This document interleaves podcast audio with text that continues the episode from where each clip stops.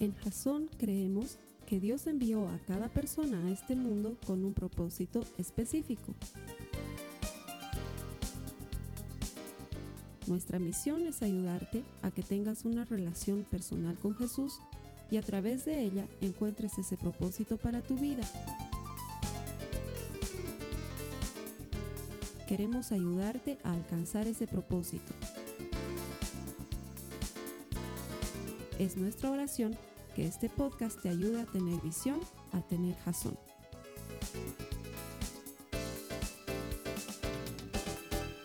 Em, porque no sé si a ti te pasa como a mí. A mí me pasan algunas cosas con relativa frecuencia. Y ya les he dicho, para mí venir a predicar aquí a la iglesia a veces es terapia. Em, no sé si alguna vez te pasa como a mí, que estás peleando, estás luchando, estás lidiando con alguna tentación. Desde la más simple, desde la más, la que no parece gran problema, como por ejemplo lo que yo te voy a confesar. Evidentemente tengo problemas con la comida, ¿sí? No tengo problemas con ella, yo a la comida la amo, ¿sí? Ese es el problema. No sé si conozco personas que no aman la comida, yo sí, no me puedes hacer almorzar cualquier cosa. Cuando es hora de almuerzo y a veces ha pasado la hora de almuerzo y hemos estado ocupados, y ya comeremos lo que sea. No. Hay un solo almuerzo por día. ¿Cómo puede? Si hubieran tres, ya desperdiciamos uno, pero el almuerzo es santo. pero a veces pasa que después del almuerzo, a media tarde, a veces uno ya tiene hambre. Y a veces uno está solo. A veces uno está solo en su auto en la calle. Y tiene hambre. Y es adulto y es independiente. Y soñaba con algo de chiquito. Entonces en su auto uno a veces pasa por ciertos lugares donde venden hamburguesas. Entonces yo le digo al Señor, Señor, no quiero, no quiero hacerlo. Pero si tú me mandas una señal muy clara, y yo entro en el Auto King de Burger King y la fila está vacía. Voy a entender que quieres que me pida un stacker doble con queso y tocino, papas agrandadas y Coca-Cola, sin hielo para que entre más Coca-Cola. Pero voy a entender claramente, Señor, que si hay autos en la fila, eres tú que me está diciendo, no, hijo, te estoy guardando de no pecar. Y entonces entro y no sé, eh, en La Paz el Auto King no te deja ver si hay alguien haciendo el pedido, tienes que entrar primero por una fila y solo cuando llegas hasta cierto punto ahí te, te das cuenta si hay alguien. Entonces yo entro y veo y está libre y digo, Señor, creo que me estás llevando por las sendas de justicia, por amor de tu nombre. Y sigo avanzando en el auto y hay un auto haciendo el pedido. Entonces yo me salgo, obediente, y vuelvo a dar una vuelta porque digo, a lo mejor No sé si a ti te pasa eso.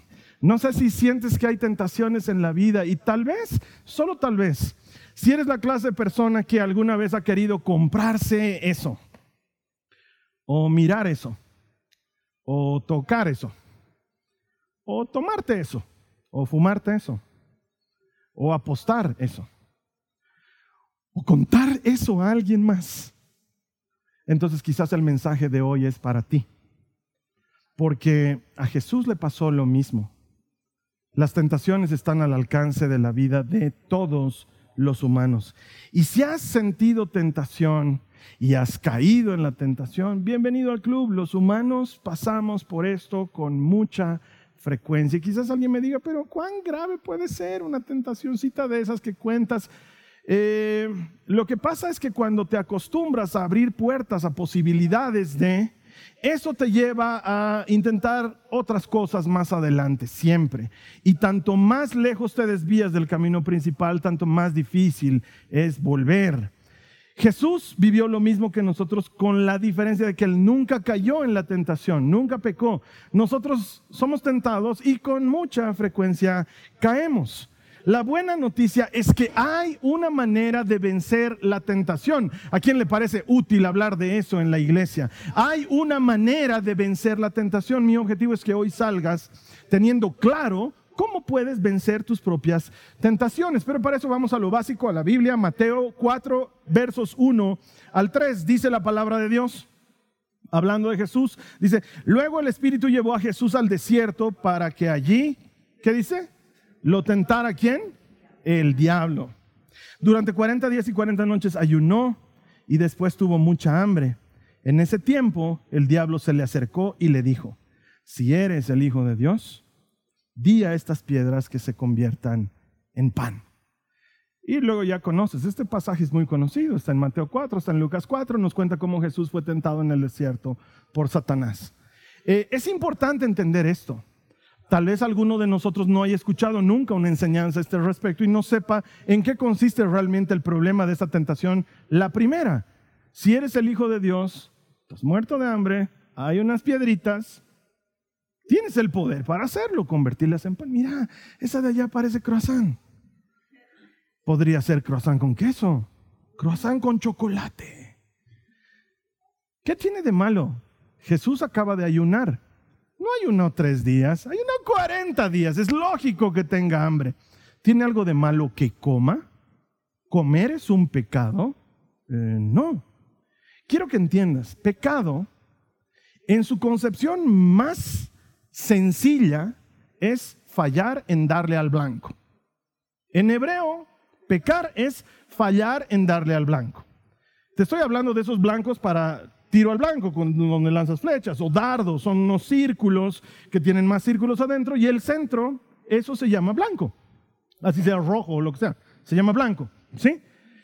Si tú lanzas la flecha, el dardo, y te sales un poquito de ese blanco, no importa si te has salido 2 milímetros o si te has salido 16 kilómetros, fallaste.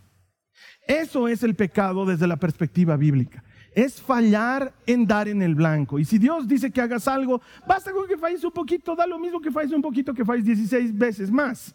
Sigue siendo fallar. La tentación comienza como la posibilidad de.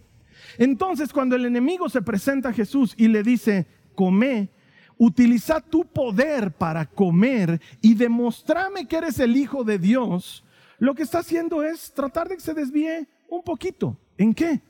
En hacerle caso a Dios. Ese es el objetivo de Satanás.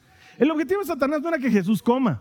El objetivo de Satanás no es que, tú te vayas de aquí y le fundes una iglesia. Los adoradores de Satanás de la paz 2023 no necesita eso. Lo que él necesita es que tú te apartes de Dios. Y cuando uno se aparta de Dios un poquito hoy y luego un poquito mañana, luego en el tiempo estás muy lejos. Ese es el objetivo. Y en eso consiste la tentación. Y Jesús no cedió a esa tentación. Si podemos dar una definición de, tentación para que la tengamos muy clara, tentación es cualquier gratificación, cualquier satisfacción que se nos pone al frente al precio de desobedecer a Dios. Si la gratificación, si la satisfacción que se te pone al frente tiene como precio tu obediencia a Dios, eso es realmente una tentación y te puede llevar a pecar. Y eso es lo que Jesús evitó. Él fue tentado, pero no pecó. Recibió muchas tentaciones en su vida, además, no solamente las tres que nos cuenta Mateo 4. ¿Sí? Fue tentado muchas otras veces a dejar su ministerio, a abandonar lo que Dios tenía para él, a hacer las cosas a su manera y no a la manera del Padre. Las tentaciones son frecuentes en la vida de Jesús y también son frecuentes en nuestra vida. Porque la tentación te promete algo satisfactorio, pero a precio de desobedecer a Dios. Es esa pastilla que tú sabes que ya vienes tomando sin necesidad de prescripción médica, pero la vienes tomando mucho tiempo porque te has convencido a ti mismo de que necesitas de esa pastilla para sentirte bien, pero ¿sabes qué? Te sigues sintiendo mal. Es ese trago que quieres tomar para calmar el dolor y la pena. Pero ya llevas meses y muchas botellas y el dolor y la pena persisten. Es esa página que sabes que no deberías visitar, pero que solo la visitas a altas horas de la madrugada cuando nadie te ve, sobre texto de que te sientes muy solo. Pero en el fondo, cuando has visitado esa página, la soledad no se ha ido. Y sigues necesitando ir una y otra vez a ese mismo lugar. Es esa compañía con la que te juntas y entre los cuales hayas valor e identidad, pero tienes que defenestrar a todos los demás de los que hablan. Y entonces tu única identidad es hablar mal de los demás. Y eso por ese momento, mientras estás chismeando y juzgando, te hace sentir alguien, pero cuando sales de esa reunión sigues sabiendo que no eres nadie. Eso es la tentación y es muy difícil vencerla, sobre todo si es en ese momento. O sea, no le puedes decir no a la tentación en la víspera de la tentación. Lo que tenemos que lograr es desarrollar una estrategia que nos impida llegar a ese momento de definición absoluta. Y eso es lo que te quiero transmitir hoy. Pero para eso tenemos que quedar en tres cosas que quiero que aprendamos sobre la tentación. La primera es que la tentación no es un pecado, pero te puede llevar al pecado. La tentación no es un pecado, pero te puede llevar al pecado. Mira lo que dice la palabra del Señor en Hebreos en el capítulo 4, en el verso 15. Dice, pues el sumo sacerdote que tenemos no es uno que no pueda entender nuestras debilidades, sino uno que fue tentado de la misma forma que nosotros. ¿Qué dice ahí? De la misma forma que nosotros, pero no pecó. Esa es la diferencia. Ser cristianos, hermanos, implica entender que esto es un campo de batalla. No es un parque de diversiones. Es un campo de batalla. Hay un enemigo personal en contra nuestra que quiere hacernos caer, que quiere que tropecemos y caigamos para que así nos alejemos del Señor. Es personal. ¿Por qué? Porque antes hacíamos lo que a Él le agradaba y de pronto has decidido consagrar los domingos para venir a la iglesia. Entonces ya tres semanas dice, ah, va a volver. Clarito va a volver, pero ya son dos meses que viene a la iglesia. Esto ya es personal. Entonces, claro, hay que tentarte. Te has vuelto una amenaza para el enemigo, porque antes te reunías con los amigos y te perdías y ahora dices, no, eh, prefiero no salir. dice, pero si a este le gustaba y le gustaba perderse y su mujer tenía que salir a encontrarlo. Ahora te ha encontrado Cristo, el especialista en buscar y encontrar lo que se había perdido. Y entonces te has vuelto un problema para el enemigo. Tenemos un enemigo personal. El hecho de que no hablemos mucho de Satanás en esta iglesia no significa que no creamos que él existe. Existe y genera problemas. Y va a buscar tentarte. Eso sí, no te puede tocar, pero sí te va a tentar. No tiene permiso para tocarte, pero va a hacer lo que sea para tentarte. Eh, mira lo que dice la palabra del Señor en Santiago, en el capítulo 1, los versos 13 al 15, dice, cuando sean tentados, ¿cuándo? Cuando sean tentados.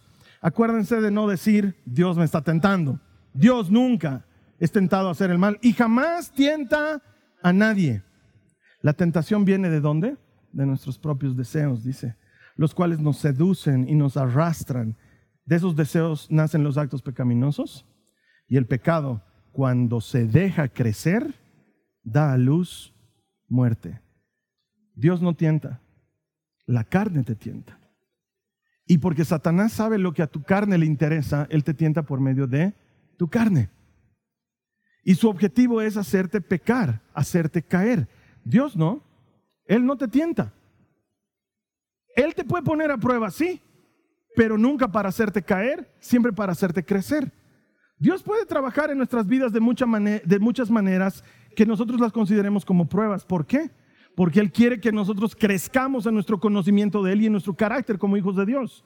La palabra nos cuenta cómo en el desierto, cuando Dios sacó a Israel de Egipto y lo tuvo vagando por 40 años, lo hizo para probarlos. De hecho, Dios mismo lo dice. Israel, te llevé al desierto para probarte y para humillarte. Ay, ay, el Señor quiere humillar. Sí, muchas veces para dejar de ser quienes somos, vamos a tener que ser humillados. Y Él dice, te probé y te humillé para ver si tu corazón iba en pos de mí o en pos de otros dioses. Claro que Dios puede probarnos, pero nunca tentarnos. El enemigo te tienta para que caigas, el Señor te prueba para que crezcas. Es una diferencia abismal. Entonces, si la tentación no es pecado, pero abre puertas al pecado, tengo que prestar atención, porque el pecado siempre te paga con muerte siempre te paga con muerte. Pero Carlos Alberto, yo he pecado la semana pasada y sigo aquí. No te paga con muerte física necesariamente, aunque puede suceder. Pero algo muere cuando pecas. O tu comunión con Dios muere. o tu confianza con tu pareja muere, o la confianza que te tenían en tu trabajo muere. Algo muere cuando tú pecas, algo muere cuando tú y yo fallamos. El pecado solo paga con muerte. Y recuperarse de eso puede ser doloroso y difícil. Es por eso que deberíamos aprender alguna manera en la que podamos salir adelante de la tentación. Y el tema es que eres más vulnerable, obviamente, cuando estás más débil. Pero aunque no lo creas, también puedes ser muy vulnerable cuando sientes que estás fuerte. No cuando estás fuerte, sino cuando tú sientes que ah, es un gran momento, me siento bien. Y te paso a explicar ambas. ¿sí? Eh, ¿Quiénes aquí? Mis ejemplos son de comida porque les he dicho, tengo... ¿Quiénes aquí reniegan cuando tienen hambre y es hora de comer? ¿Quiénes se ponen de mal humor? Ah, no había sido el único enfermito. Gloria a Dios, hermanos, los bendigo en el nombre de Jesús. Han traído paz a mi alma y a mi corazón atribulado. Da bronca cuando tienes hambre, ¿no ve? Y empiezas a renegar y te pones impaciente y encima si has pedido algo en un restaurante, por ejemplo, y te traen algo que no has pedido o lo que has pedido pero mal hecho, te da ganas de hacer arder el lugar, ¿no es cierto? Solamente quieres fuego y furia. Eh, pasa, pasa. ¿Por qué? Porque en ese momento estamos débiles. La debilidad hace que seas muy proclive a caer, por ejemplo, en furia, en ira, en bronca, en pleito, en discusión, porque te sientes débil. Jesús acaba de ser tentado. ¿Cuándo? Cuando tenía hambre. Eh, hasta tiene lógica, hasta tiene sentido. Después de 40 días sintió hambre. Gracias por la información, Mateo. Era obvio. Y en ese momento, en ese momento de debilidad, es cuando el enemigo se acerca. Se va a acercar a ti cuando te sientas cansada. Se va a acercar a ti cuando te sientas solo. Se va a acercar a ti cuando alguien te haya lastimado. Se va, a, acercar a ti cuando te sientas vulnerable por las cosas que estás viviendo. Presta atención para que no vayas a caer en su tentación. Pero también se puede acercar cuando estás fuerte. Mira lo que dice Primera de Corintios capítulo 10, verso 12. Dice, si ustedes piensan que están firmes, ayúdame a leer a continuación. Dice, tengan cuidado de no caer. Si ustedes piensan que están firmes, tengan cuidado de no caer. Para eso te voy a contar una historia, para ilustrar bien lo que te quiero explicar. Eh, no sé si tú has conocido Jasón cuando nos reuníamos en Achumani. ¿Quiénes son de la época de Achumani? Los, Ah, quedan algunos sobrevivientes. Yo pensé que todo era carne nueva. Eh, cuando estábamos en Achumani, estábamos en un salón bastante más pequeño y la pared de nuestro escenario daba a la pared de un vecino, de la cocina de un vecino, más propiamente del drenaje de la cocina del vecino. ¿sí? Resulta ser que con los años el drenaje de su cocina se tapó, se trancó. Y es que puede pasar, ¿no es cierto? El agua que usas en la cocina es agua con la que lavas ollas y platos y hay desperdicios de comida y eso va trancando el drenaje y se trancó y trancó al punto que empezó a botar agua por la pared a nuestro lado. Entonces, un día llegamos al salón, no solamente estaba lleno de agua, pero apestaba, ¿sí? Porque es agua servida. Entonces yo fui a tocar el timbre del vecino y salió a atenderme.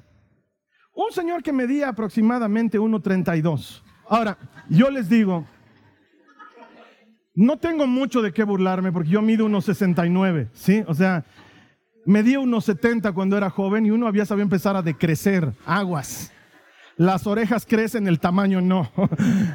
Eh, entonces veo salir este, digo, este, mucha, digo, este señor es que Dios sabe por qué no me ha dado 10 centímetros más. Yo hubiera sido un problema siendo alto, realmente. Sale este señor y le digo, con la mayor educación del mundo, buenas tardes, soy su vecino de lado y le cuento que de su pared estaba saliendo agua a nuestra pared. Y me mira y me dice, ah, hacia, hacia arriba. Ah,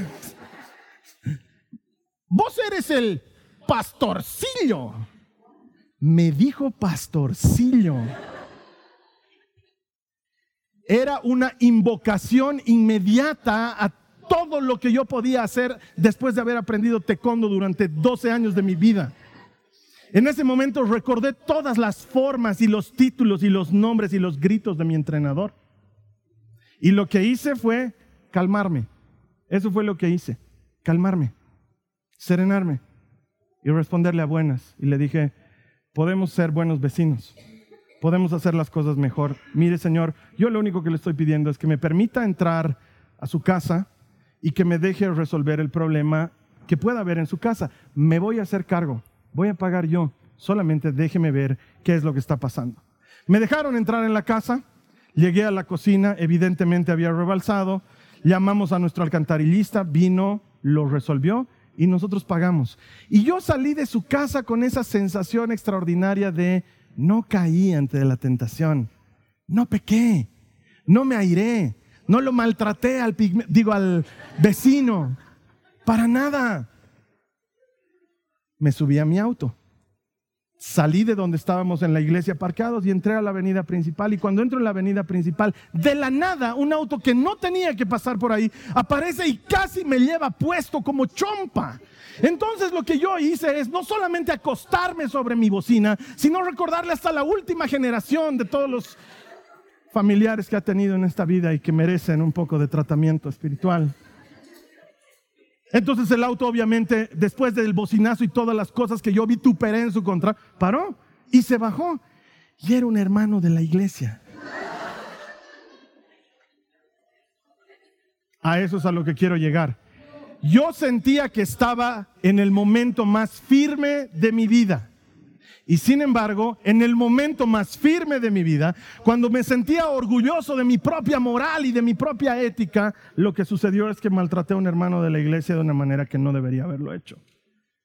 Cuídense, dice la palabra del Señor, que sintiendo que están firmes, no vayan a caer.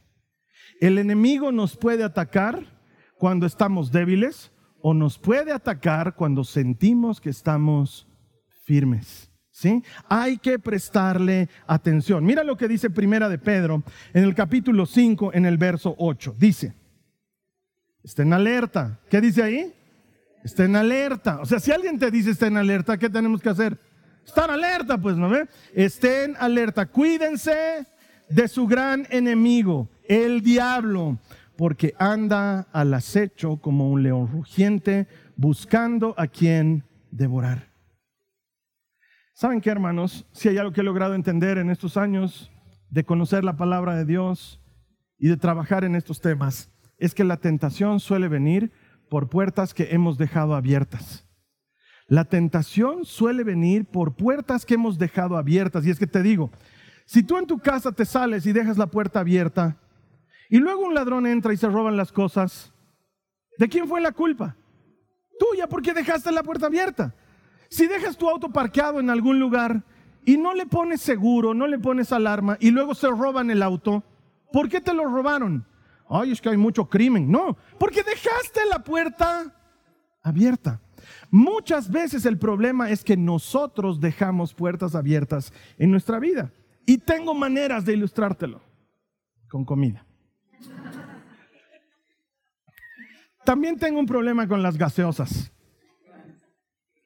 Yo sé, todo el mundo dice que son malas, que te hacen daño, pero es muy difícil discutir contra algo que burbujea. Es. Yo le podría decir no a cualquier cosa en la vida, es más, cuando hacemos ayuno, lo que verdaderamente me cuesta dejar durante un ayuno son las gaseosas y eso que no las tomo todos los días porque tenemos reglas muy estrictas en mi casa de no tomar gaseosas de lunes a viernes. Pero el fin de semana de ese ayuno yo digo, me han quitado Padre, es por ti, Dios, que me cuente para algo, porque muy difícilmente podría dejar las gaseosas o dejar el queso. Hay gente que dice cuando ayunan, ay, estoy extrañando la carne. El Kevin se quiere morir cuando ayuno, ah, carne. Yo podría dejar la carne, no me quites el queso. No me digas que nunca más voy a tomar gaseosas. Dime que no voy a tomar por un tiempo, ya. Pero desde el momento que me dices nunca más, empiezo a tener problemas serios. Entonces en mi casa no compramos gaseosas de lunes a viernes.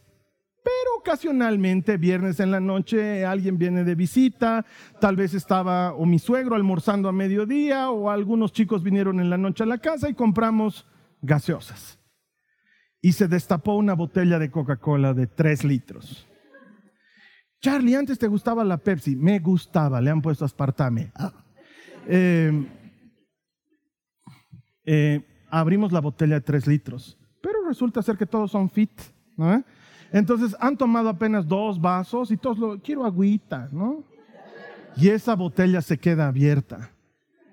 Se van las visitas, llevamos las cosas a la cocina. Hay una botella de tres litros abierta en mi cocina. Eso está sonando todo el tiempo en mi cabeza. Está abierta. Y empiezo a pensar y digo, se le está escapando el gas. Nadie va a querer tomarla después. Entonces me levanto y voy a la cocina y le hago un favor a esa pobre botella que está clamando por ser consumida. Entonces voy una vez y voy dos veces y voy tres veces. No llega el sábado antes de que ya me haya terminado la botella yo solito. ¿Por qué? Porque la tapa estaba abierta.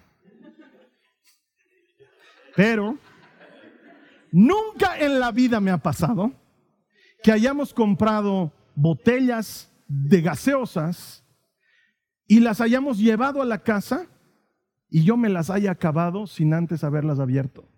Cuando están cerradas, no las miro, no las toco, no me acerco, no voy por ellas. ¿Por qué? Porque está cerrada. Y entonces no es una tentación para mí. Pero en cuanto escucho ese, listo, el reloj está haciendo tic-tac, tic-tac, tic-tac, tic-tac. Y entonces la Carly ya lo ha entendido. Se van los invitados y ella oculta las botellas, sí, las oculta. ¿Cómo lo sé? Porque las busco y no las encuentro. No sé si estás entendiendo a qué quiero llegar, pero muchos de nosotros caemos en algo solo porque la puerta está abierta. No necesitas combatir algo que previamente has eliminado.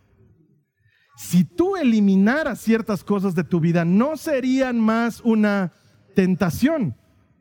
De hecho, una de las formas más efectivas de resistir la tentación es eliminándola antes de que ocurra. Es fabuloso. Mira lo que dice la palabra del Señor en Proverbios, en el capítulo 4, los versos 14 al 15. Dice, no hagas lo que hacen los perversos, ni sigas el camino de los malos, ni se te ocurra. No tomes ese camino. ¿Qué dice ahí? Aléjate de él y sigue avanzando. Aléjate, aléjate. Entonces, te pongo ejemplos para que me entiendas. ¿Tienes problemas con el alcohol? No vayas a esa fiesta. No vayas a esa parrillada de los exalumnos de tu... No vayas. Pero es que me van a decir que soy un fallo. Sí, pero vas a terminar como cóndor también. Entonces, no vayas. ¿Es un problema para ti la presión social en cuanto al alcohol? No te juntes con esa gente. Cerra esa puerta, no vas a tener problemas. ¿Eres ojo alegre? ¿Tienes problemas con la lujuria? ¿Eres de los que va al gimnasio y anda diciendo, mm, gracias Padre, mm, bendito Jesucristo, aleluya? ¿Y vives dando gloria a Dios por su creación? Haz ejercicios en tu casa, comprate mancuernas, Ve Zumba en YouTube. Siempre hay maneras. Es que si cierras esa puerta, no te va a llevar a pecar. No sé si me estás entendiendo. Suena chistoso, claro, pero es el día a día de muchas personas. ¿Qué vamos a hacer? ¿Decirle a la gente que no vaya vestida así a los gimnasios?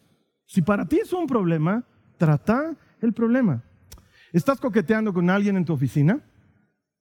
Pasa. Ha comenzado como una tontera.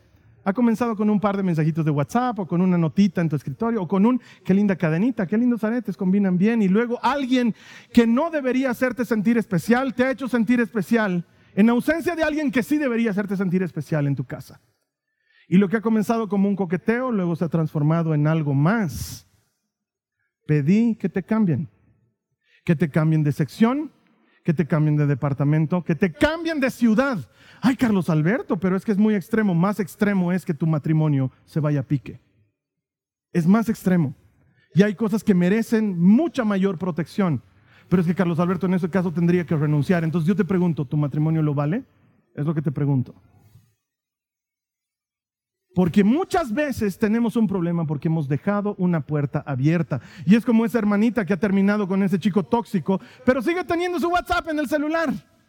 ¿Para qué sigues teniendo su WhatsApp? Además, le ha cambiado de nombre, ahora es el innombrable. ¿Y para qué lo sigues teniendo en el WhatsApp?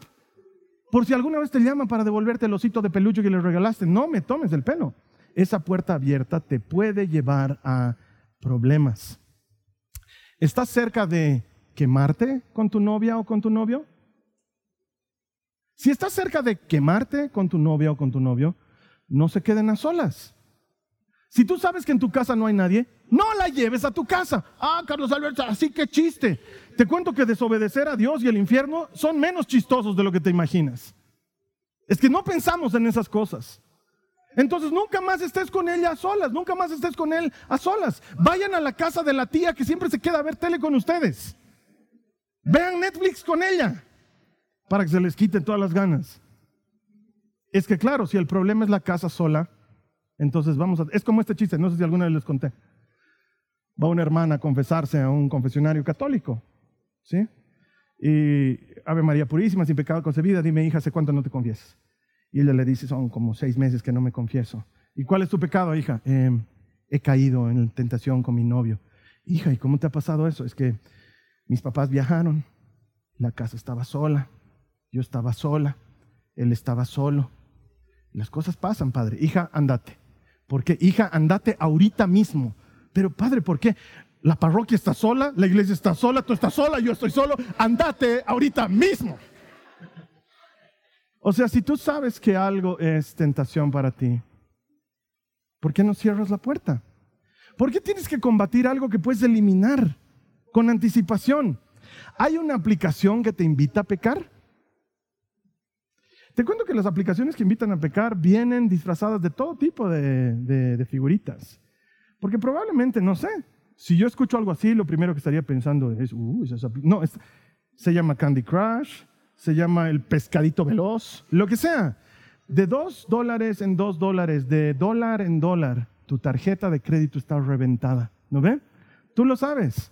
Ya has llamado varias veces a tu hermano o a tu prima para decirme, prestas tres dólares? Es para una soncerita en internet, te voy a pagar mañana. Y lo único que haces es estar pegado a una aplicación en tu celular que ya no solamente te está comiendo tu tiempo, pero te está comiendo tu plata. Gente que apuesta en aplicacioncitas por equipos de fútbol, por equipos de básquet, por equipos de lo que sea. La cosa es apostar. El gustito de ver que tu número crece y avanza. Y por cinco dólares más puedes apostar a esta otra cosa más. Y empiezas a meterle plata y plata y plata. Y en menos que te das cuenta, eres esclavo de algo. El problema es la esclavitud. El problema no es si es bueno o es malo, si es entretenido o no. Dios no te quiere esclavo de nada. Borra la app. Pero Carlos Alberto, voy a perder mi racha. ¿Tienes racha en la aplicación de Biblia, por cierto? No solo como comentario. Porque hay cosas en las que nos morimos por nuestra racha. Y cuando abres tu Biblia, bota polvo. Borra la app. Si hay una aplicación que te genera tentación, borrala. No puedes evitar el chisme, el juicio, la murmuración, la crítica. No te juntes con ese grupo de amigas con las que se dedican solo a eso. Es que es mi pasanacu de toda la vida. Cambia de pasanacu. No hagas pasanacu. ¿Es más importante tu relación con Jesús o qué? Cuando cierras una puerta, ¿estás aprendiendo a decirle no a algo que amas? Por decirle sí a alguien que amas más todavía. Eso te puede salvar de muchos problemas y de la tentación. Porque sabes que, después de todo, Cristo siempre te va a dar una salida para la tentación. Alguien no me ha escuchado. Cristo siempre te va a dar una salida para la tentación. Él tiene para ti una salida siempre. Y si lo buscas, hay una salida siempre. Está ahí siempre. Mira lo que dice 1 Corintios capítulo 10, verso 13. Dice, las tentaciones que enfrentan en su vida no son distintas a las que otros atraviesan. Y Dios es fiel. No permitirá que la tentación sea mayor de lo que puedan soportar. Y ahora sí viene lo bueno cuando sean tentados, Él les mostrará una salida para que puedan resistir. Siempre hay una salida. ¿Sabes qué, mi hermana, mi hermano? Si no tuviste el tiempo o no tuviste la sabiduría de hacer lo que acabo de recomendarte, cerrar la puerta, no destapar la gaseosa, si no tuviste la sabiduría de hacer, de hacer eso a tiempo, tengo dos cosas que te pueden salvar, incluso en el momento más álgido del pecado. Y deberías prestar atención. Primero, cuando estás a punto de pecar. pero a punto de pecar. Esos zapatos que combinan con ese reloj y que tú sabes que no puedes darte el lujo de comprarlos porque ya estás muy endeudada. Cuando estás a punto de pecar. Cuando la casa está sola, el living está solo, tu novia está sola, tú estás solo y estás a punto de pecar. Cuando has abierto el refrigerador y queda esa porción de torta que nadie se va a comer, con la que no te puedes enojar. Y nadie se va a enterar si te la comiste tú o no, porque sabes guardar secretos. Cuando estás a punto, a punto, a punto de, y estás en ese momento, haz algo que glorifique a Dios.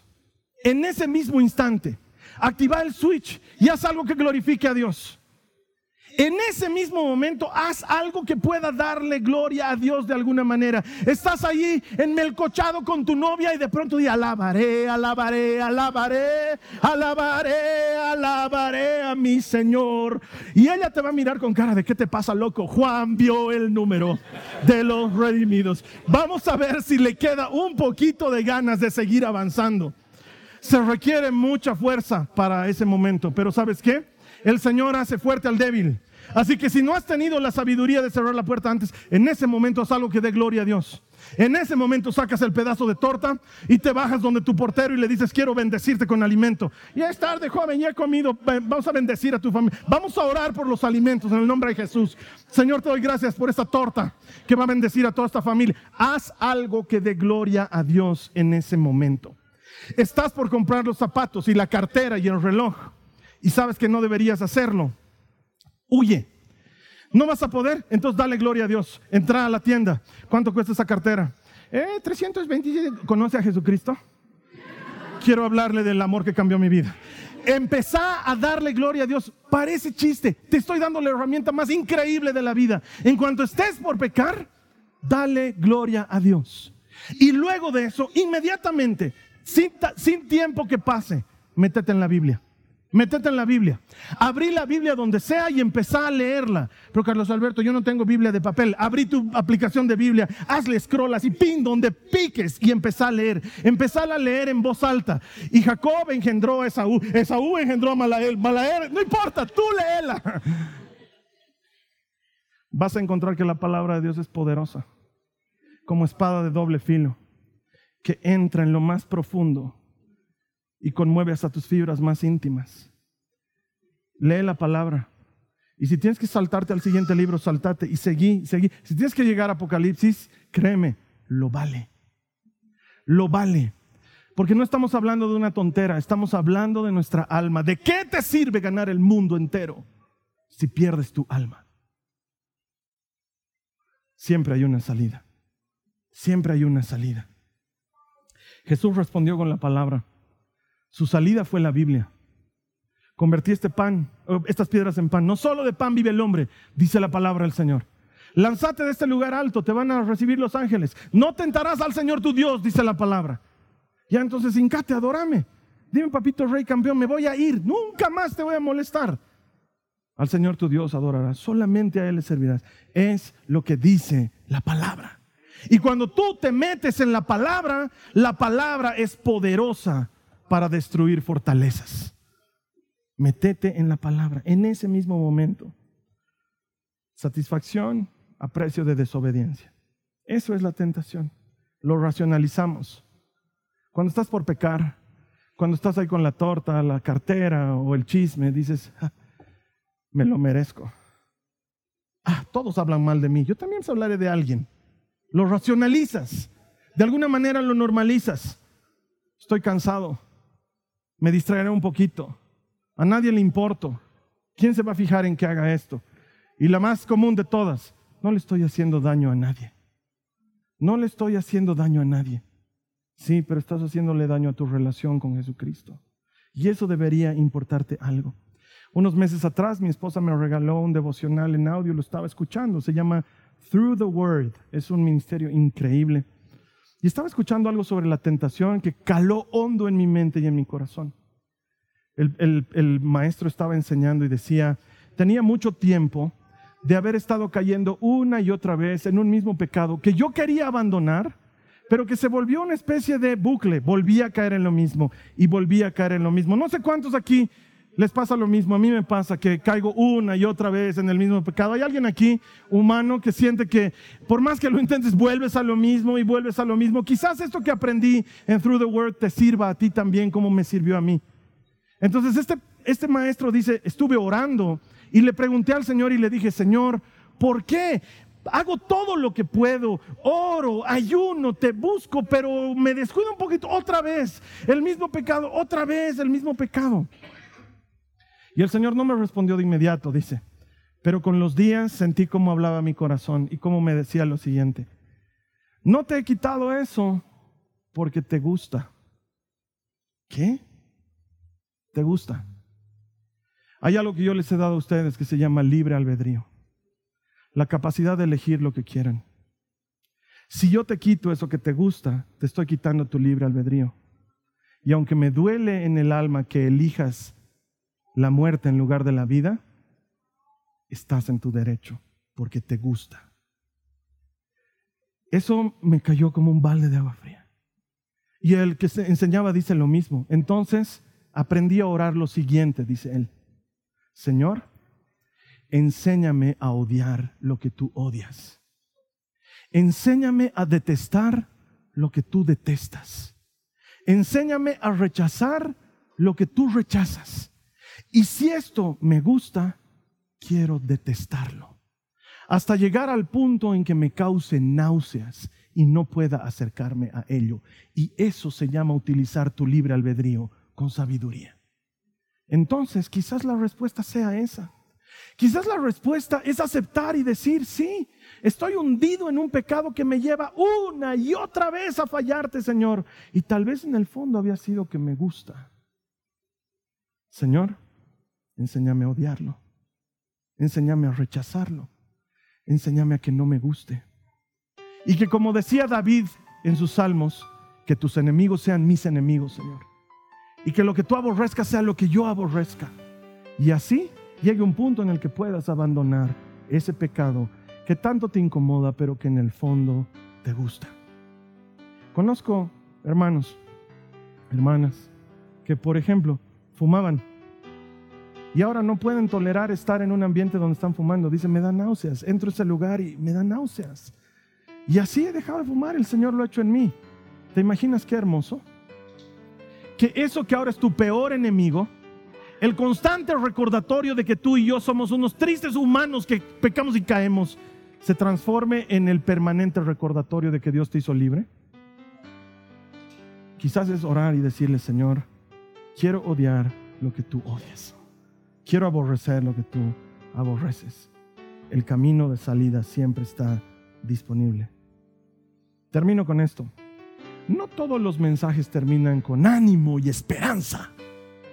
Es hermoso cuando vienes a la iglesia y sales animado y esperanzado porque el mensaje fue poderoso y te lleva a una situación de emoción y alegría. Pero a veces hay mensajes como este que terminan así como termina este, con gente sintiéndose triste y tú dices, me has hecho sentir pecador. He tenido que hacer la prédica yo primero, te cuento.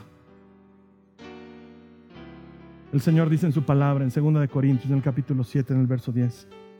Pues la clase de tristeza que Dios desea que suframos, perdón, creo que estoy leyendo mal.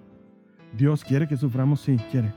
La clase de tristeza que Dios quiere que suframos nos aleja del pecado y trae como resultado salvación.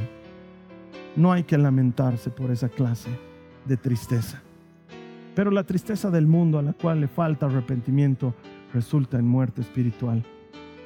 A mí como predicador no me interesa que te sientas culpable. La culpa mata, pero el espíritu da vida. Si en algún punto del mensaje esto te ha llevado a pensar, sí, estoy fallando, Sí, peco porque quiero. Porque hermanos, seamos honestos. Cuando pecamos es porque queremos. Lo elegimos. Elegimos pecar. Elegimos hacerlo. Y si eso de alguna manera te pone triste, está bien. Porque eso te va a llevar al arrepentimiento. Y solo arrepentidos podemos llegar a pedir perdón. Es la clase de tristeza que a Dios sí le interesa que tengamos. Tristeza por pecar. Algo muere cuando tú y yo pecamos. Algo muere cuando nos desviamos. Y no importa si te desvías 5 milímetros o si te desvías 5 kilómetros, te desvías y algo muere en ese momento. ¿Y sabes qué? Tal vez son 5 milímetros ahora, pero si tú trazas una línea recta desde esa desviación hasta su punto final, la desviación es infinita. Y Dios no quiere que te desvíes. ¿Sabes qué? El Padre no tenía problemas en que Jesús coma después de haber ayunado 40 días, porque lo lógico y lo más seguro es que terminó esa tentación y volvió a Capernaum y seguramente alguien lo recibió y le invitó comida. Si comer no estaba como un pecado ahí, el pecado era dejar de hacer lo que Dios quería. Y lo que Dios quería era que Jesús sea vencedor en todo, incluso en las tentaciones y en los pecados. Y Él quiere que tú y yo seamos vencedores. Y quizás tú dices, Carlos Alberto, este mensaje debía haber llegado hace un tiempo atrás, o unos meses atrás, o unos años atrás, porque las formas en las que yo he pecado son más de las que puedo contar. He hecho cosas que no puedo contarle a nadie, cosas de las que me arrepiento y cosas que me duelen en el alma. Pero yo vengo a decirte de parte de Jesús, esa es la razón por la que Jesús no pecó, para que pudieran ser perdonados tus pecados y los míos.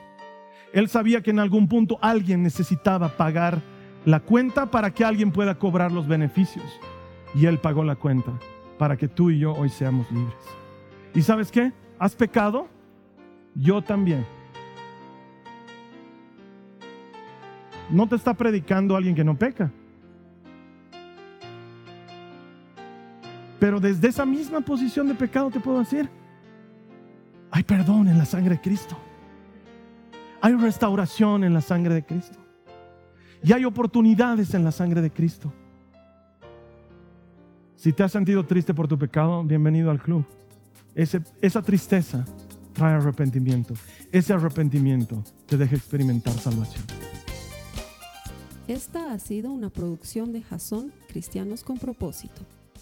Para mayor información sobre nuestra iglesia o sobre el propósito de Dios para tu vida, visita nuestro sitio web www.jason.info. Allí encontrarás muchos recursos para animarte en tu relación con Dios, enseñanzas, nuestro blog, prédicas y mucho más. Te lo deletreamos www.jazon.info. También puedes visitarnos en nuestro sitio en Facebook www.facebook.com barra que Dios te bendiga abundantemente. Muchas gracias.